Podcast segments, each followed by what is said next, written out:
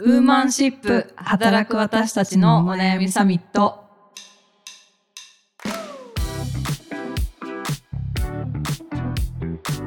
皆さんこんにちはニュースピックス 4E の中道香です同じくニュースピックス 4W の川口愛です。この番組はニュースピックス 4E がお届けする次世代を担う女性がリーダーとしての一歩を踏み出せるように女性に関する主要ニュースやリアルなお悩みについて語り合う番組です今週もよろしくお願いしよろしくおます願いします。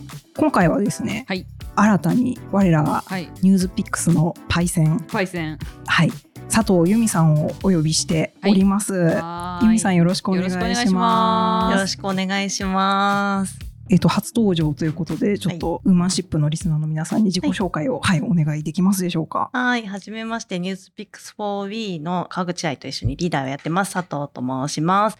えー普段はですね、ニュースピックスのコミュニティマネージャーとして、ニュースピックスのコメント欄で皆さんが楽しくコメントしていただけるような施策をいろいろ考えていたり、あと公式コメンテーターのプロピッカーの皆さんとのリレーションを築くようなお仕事をしています。で、子供がですね、3人おりまして、わちゃわちゃしながらですね、三人。はいすごい。育てながら頑張っております。はい。で、そんなね、子育てもしながらの私がですね、一緒にあの、4B のあの、ポッドキャストをお話しできればなと思って参戦させていただいております。はいやったー。よろしくお願いします。すユミさんといえば、ニュースピックスで一番ポッドキャストが好きな人としても有名ラです。ジオ、ラジオ、有名なのポッドキャストのね。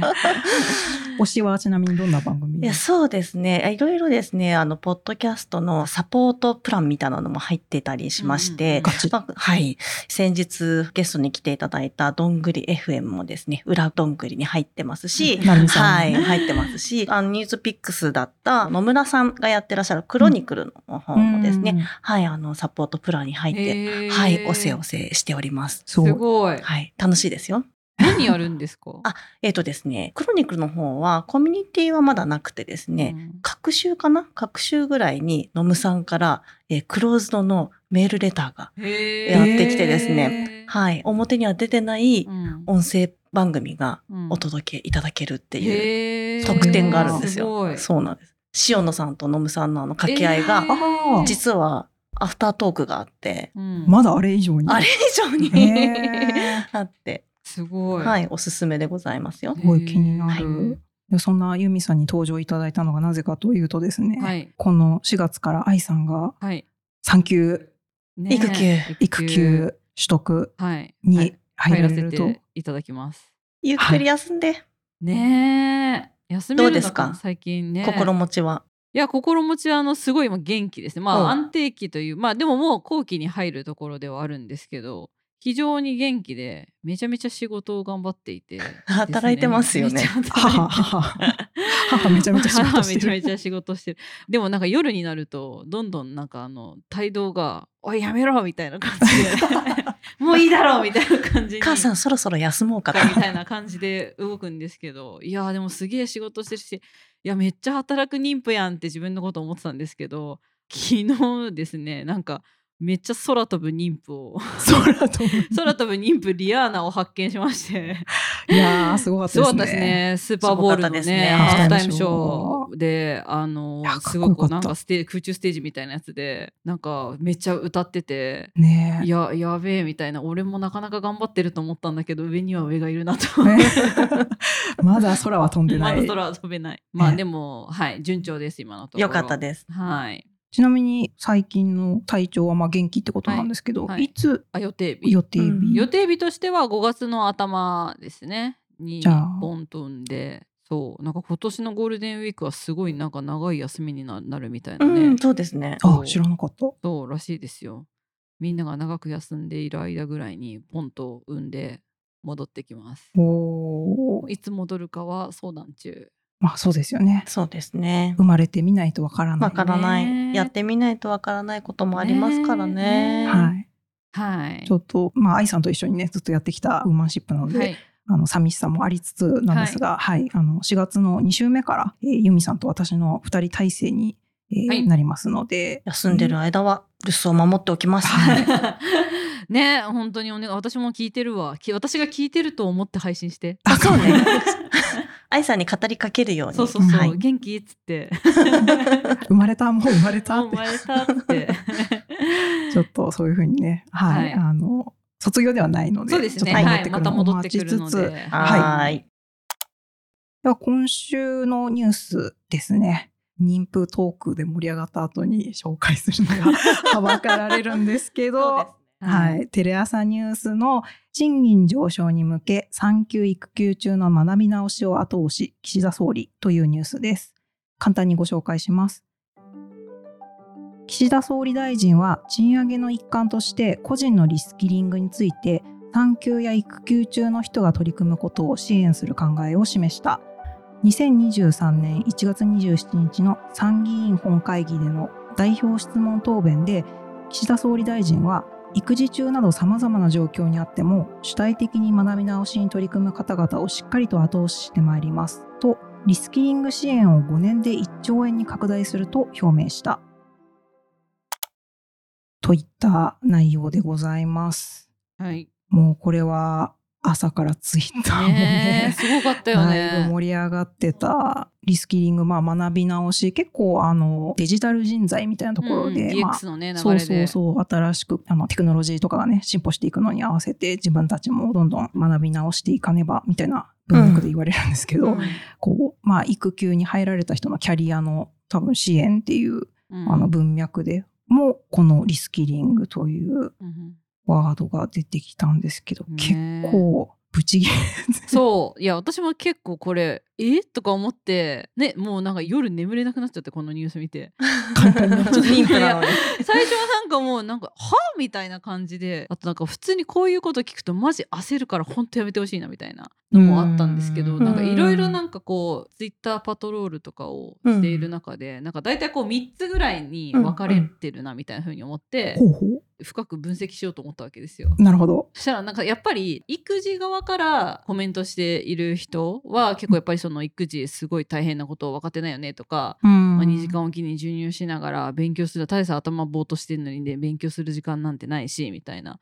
でそこからエスカレートしてなんか岸田さんがリスキリングしなさいよみたいな感じのコメントとかがあってでその大変さとかは本当におっしゃる通りだしあの怒る気持ちとか、うん、分かってないってなるのは本当にその通りだなと思って見ていたと。であともう一つが私みたいに、今育休中の人とかここから産休に入る人がただでさえ自分のその今までやってきた仕事がそのままできるかどうか分かんないくなる状況で、なんかリスキリングとか言われるとなんかこう妙に焦ってこう心がざわざわしてしまうみたいな。そうですよねう。ただでさえキャリアにそうそうそうそうそう穴が開くっていうねそう心配になってるそう。ただでさえキャリアが止まるってなってめちゃめちゃ焦っている人とか、うんあとやっぱりそのそういった経験をした人がいやそもそももっとちゃんとこう女性のちゃんと雇用のこう復帰をちゃんと支援する制度とか、うんうんあとあの就労の M 字カーブって言って女性はこうやっぱ妊娠とか出産のタイミングで就労数がガッと減ってまた戻るんだけど、えっと、それが非正規として戻ってしまうっていう非正規雇用？非正規雇用としての,、うんふあの復帰みたいなことが多くなっているっていうようなところでちゃんとそういったこう環境とか制度とか扶養の壁とかねああいうところをちゃんとしてからこういうことの議論しませんかみたいな人もいてめちゃくちゃ冷静に。そううんでもそれはでも本当ごもっともだなと。うんうん。あともう一つがやっぱりこのリスキリングいいことなんだけどやっぱちょっと言う人と言い方が悪かったよねみたいな。話があってなんか私も確かにいろいろちゃんとニュースとかを見ていくとなんかそのもともとその大家議員さんあの自民党のはいはい。が言ってたところはやっぱ子育てのための産休育休が取りにくい理由としてやっぱ一定期間仕事を休むことが、まあ、昇進とか昇給とかに影響を与えるからちょっとなかなか取りづらいみたいな。うんうんででもその間をまあリスキリングで一定期間のそのスキルを身につけたりすると子育てをしながらもキャリア停滞が防げるかもしれませんよねしかもそれをちゃんと企業が支援しましょうねみたいなはいはいはい。なんかそこら辺のところがこう意見がいろいろ混在して、うんもうあっちからこうこっちからこうみたいな感じになってしまっていて、うん。結構いろんな観点があっていろいろなところから言及できるがゆえに結構ね難しい問題だなとまあ確かに。ちょっと思ってみてます発言をねこう、まあ、そこだけ切り取ってしまうとっていそううところもね、あるとかニュースね、ツイッターでの発言も結構切り取られたあ見方の発言が多かったかなと思ってもいて、なんかそういう選択もできるようになるといいよねっていう意味でのいろんな人がリスキリングできることを支援するだったと思うんですけど、そこで育休の人のリスキリングを支援みたいな風に切り取られちゃうと、まあ、さっき言ったみたいな、いやいや、休んどるんやっていう声だっるかいっていそうできるかいっていう声だったりっていう。だから岸田さんが言うというよりも、本当にこう、あの、議員さんとして育休を取られてる方とかが言ったりすると、だ納得度とかも違ったのかなと思うんですけど、娘が今小学生なんですけど、娘もあのその発言だとか、あと同時期にこう LGBTQ の発言とかもうんニュースになっているのを見て、はい日本はどうなってるんだと。私はなんて生きがたい国に生まれてしまったんだっていう 絶望感を。悲しい。そうなんですよね。でもね本当にこの辺の話はね、うん。結構難しいというかやっぱキャリア復帰の不安とかキャリアが停滞するみたいな話は、うんやっぱりねすごい大変。私一人目の時に特にすごく不安に感じて、うんうんまあそれこそ本当にこう同じタイミングで入社してる男性とかは育休取ってない人たちは、うんその間もキャリアを築いてるわけですよね。うんなんで自分はすごく遅れを取ってしまうんじゃないかみたいな焦りもあって、まあ当時、あの、私が一人目を産んだ時にですね、始まった育休プチ MBA っていうサービスがあって、育休プはいチ MBA。プチ MBA。プチ MBA、あの、M- MBA を取れるわけじゃないんですけど、MBA っていう言葉はめっちゃごついのに。そ うそう。なんか、なんかってちょっと。スイーツみたいな、なんかちょっとマカロン感のある。ちょっとなんか自分へのご褒美みたいな、なんかちょっとプチ感を出してすごいるんチですけど。そう、なんかあの、静岡大学の准教授だった、あの、国母さんっていう方が、と、あともう一人、えー共同代表の方が立ち上げられてるもので、まあ、ケースメソッドですね。その職場であるまあ課題感みたいなものを事例としてケースを学んで、その時あなたはどういうふうに考えますかみたいなことをですね、あのするワークショップなんですけど、まあ、それに参加させてもらったんですよね。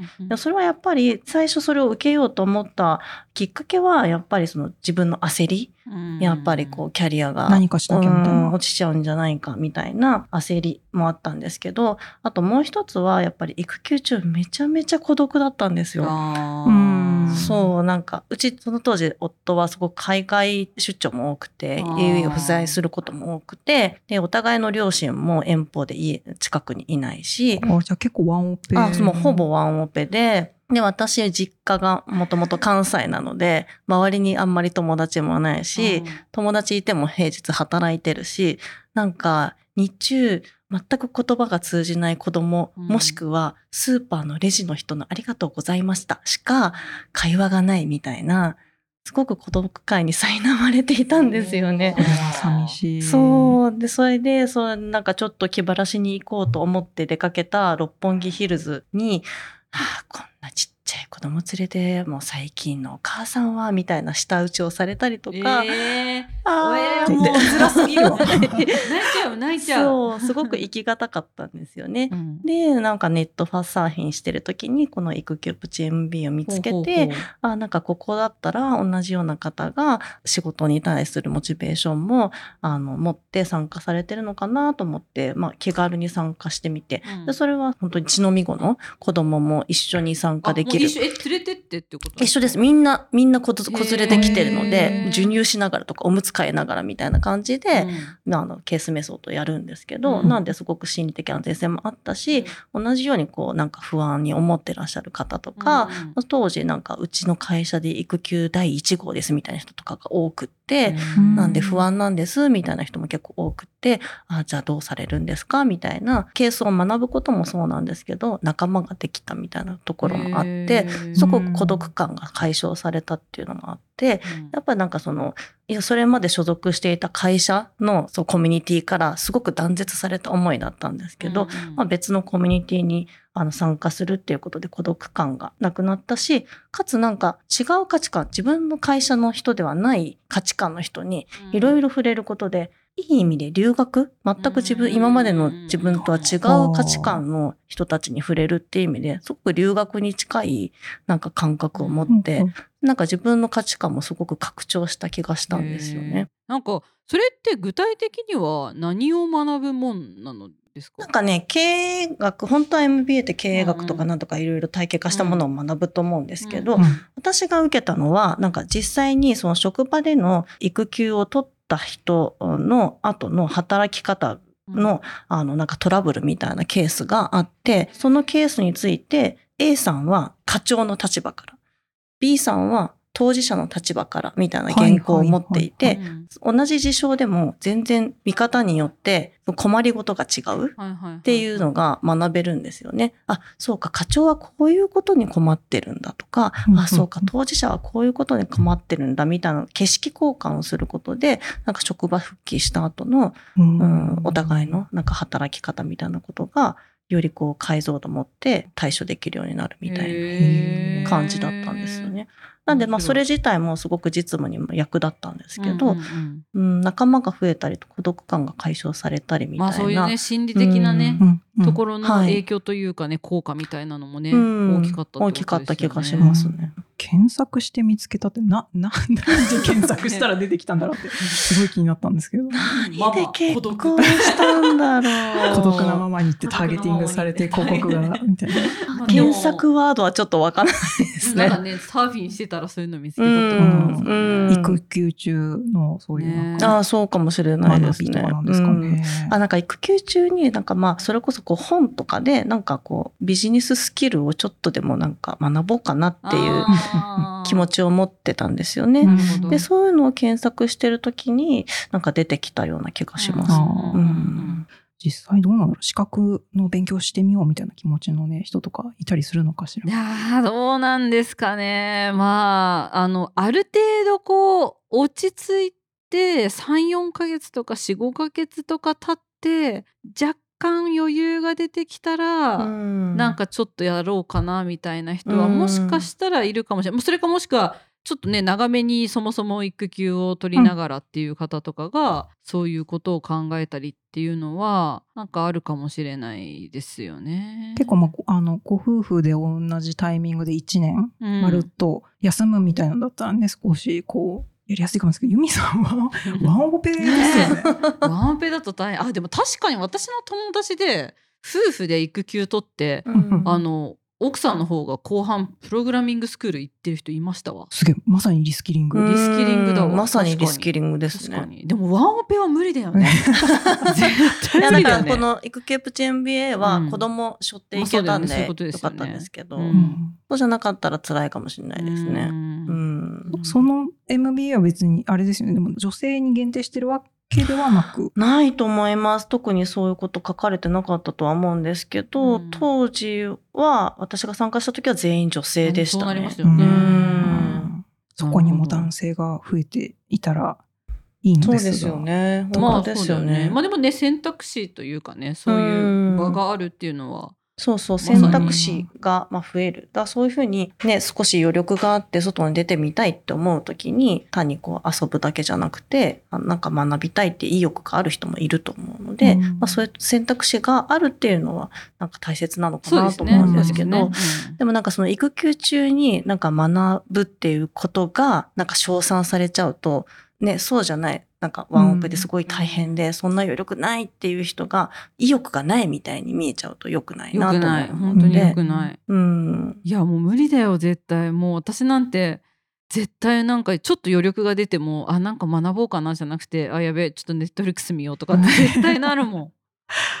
産後噂によると結構そのなんか交通事故にあっったぐらいこう結構体そうそうそう。全治2ヶ月ですよ。そう。交通事故に遭った状態の人に リスキリング進めるかって考えたらちょっとお大事にってね あのゆっくり休んでって多分。そうですよ。そうですね。しかもねメンタルだってさ、もう本当波のようになるわけでいやいや本当そうですよ。いや六本木だって行きたいよ。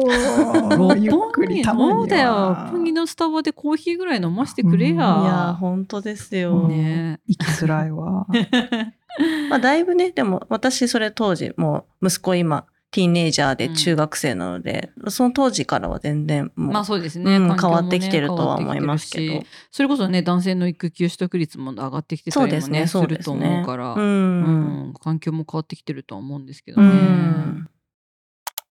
ん愛さんはまあこれからあの出産後のキャリアのこととか多分今今めちゃめちゃ考えてると思うんですけどなんか不安なこと。不安だらけですよね。もう何も考えてない本当に。愛さんですら。そう。だってさどうなるかわかんないんだもん。なんか考えたってしょうがないと思いますよ。そうそうそう。そうなのよ。なんか、もうねすごいわすぐ復帰しますとか言って言ってても産んでみたらもううん、もう可愛くて仕方ないから、うん。この子が小学校入るまで仕事しませんとかって言い出すうん。かもなるかもし。しれないし、まあ私は幸いねパートナーが割と長い期間取ってくれるので育休を、おー。はい、そこと合わせながらうん。どういうふうにまあ仕事復帰していくのかっていうのはなんかその時になってみた感じで決めていこうかなみたいな気持ちはちょっとありますね。うんなんか私が子供を産んで一番ストレスだったのが、うん。なんか今まで自分のことってコントロールができる、うん。自分の体に関しても、はい。休もうと思えばあのコントロールできるけど子供ってコントロールするものではないので、うんうん。なんかどれだけなんか予定を組んだり段取りをしてても全然その通りにいかないっていうことに、うんなんか多分完璧主義であればあるほど多分ストレス抱えやすいのかなと思うんですけど、なんかね予定調和じゃないので、ね。今からなんかガチガチに予定とか段取りとか組みすぎるとそれが外れた時にストレスになるかなと思うので、ね。愛ちゃんぐらいがちょうどいいんじゃないですかね。え。でも不安は不安なの本当に。どういうところが不安ですか、うんいやなんか仕事なかったらどうしようみたいな不安とかこれだけ働いてて リリアなほど。ではないけど日本一ぐらいは働いているね妊婦。妊婦としてはね、本当に。なんかそういうのはねでも漠然として不安みたいなのはね。うん。やっぱできることもあんまりこうないから余計になんかねうん。対処しようがないから。うん。まあ不安にはなりますよね。そうそう。あとその時の状態がやっぱ見えないというかうん。わからないうん。のですごいメンタルが沈むかもしれないしうん。とか、うんまあまあでもまあ2人で育休取るからそうでもないかなとか思いつつ、うん。なんかいろいろ保育園が見つからなかったりとか、うん。なんかそうだ補活、包括とかそういうこととかも考えなきゃいけないしみたいな。てかそもそも2時間起きってえどうやってんの？みたいな。そういえばノムさんからシフトセ育児っていう本紹介されたんだ。あれを買おうみたいな。感じとかなんかとにかくこう知識をインプットしながら、うんその時の最善が選べられる状態は作ってうんおきたいなっていうぐらい、そうですよね。って偉そうなこと言ってるけど全然その マジで本当に準備してないので すいません本当にみたいないろいろじゃあお下がりをご用意しそうああます。りがとうございます。はい。こういう時に先輩っていいそうですですね。ね。パイセン。あ パイセン。りがとうございます。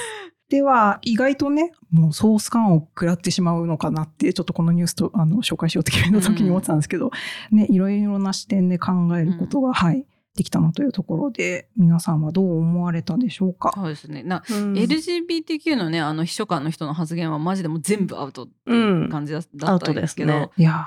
このこれに関しては結構なんか捉え方と切り取り方そと誰が言うかとみたいなこととかがうん結構なんか要素があったけど、けど岸田さんは子育てしてないと思う。ー 霞が関でちょっと、なんか、2期名投票やってみたいですね。ちょっとではお時間そろそろかなと、ははいい、いうところで、ユミさんの推しポイントはね、やっぱりね、うちのそのプロピッカーさんとのつながりとかリレーションを担当できる人っていうのって、やっぱり超才能だなっていうふうに思ったんですけど、ね。もうね、ちょっとしたタイミングとかで、なんかちょっとしたお菓子とか、ちょっとしたねぎらいの言葉とかやっぱりね、すごい、あのねあそうだわっていつも思う。わかる。なんか自分があこういう時に人はちゃんとあ配慮のある人なんだなって感じるんだなって。わかる。いかに自分が何も考えてないかをね うん痛感しますね。何が欲しいんだい？よいしょよいしょって言って。ね。いやあとねなんかいろいろなんか何事にも一生懸命で前になんかポーラのね及川さんとあのうちの社外取りの大塚さんうんうんうん。と由美さんと4人であの、うんダイアログ・イン・ザ・ダークっていうとあー行きましたね。ころにはい。行って、あのポーラの及川さんがリーダーやってるおいちゃんって呼んでそうそうそうそうおいちゃんって呼んでって。言われてて呼べないってなった。やつのあのサイレンスの方で喋っちゃいけないっていう。あのやつがあってその時喋れないんです。ごいこう身振り手振りとか顔の表情とかですごいいろんなことを伝えなきゃいけないんですよ。もうその時にもうユミさんがすっごい一生懸命伝えよう伝えようっていう。全力で。そう全力でもう顔の表情筋全部使ってやってあの伝えてこようとしてそれが私これ今思い出しても感動して涙出てきそうになるんだけどすごいなんて素敵な人なんだって思った本当に泣こうとしている。本当に思ってもうなんか終わって Slack で感動しましたって。胸を打たれる。そう。打たれたらしい。そう。伝えようとする。そう。あのそう。素直さに。そう。全力投球。全全力投球。ここが本当に素敵なんですよ。そうですね。一個だけ最後言わせてもらうと、うん。はい。私非常に自己肯定感の低い人なんですね、うん。だけどうんここ数年で、まあ、その自己肯定感が低いからすごく努力ができるっていう風にポジティブ変換できるようになったんですよ。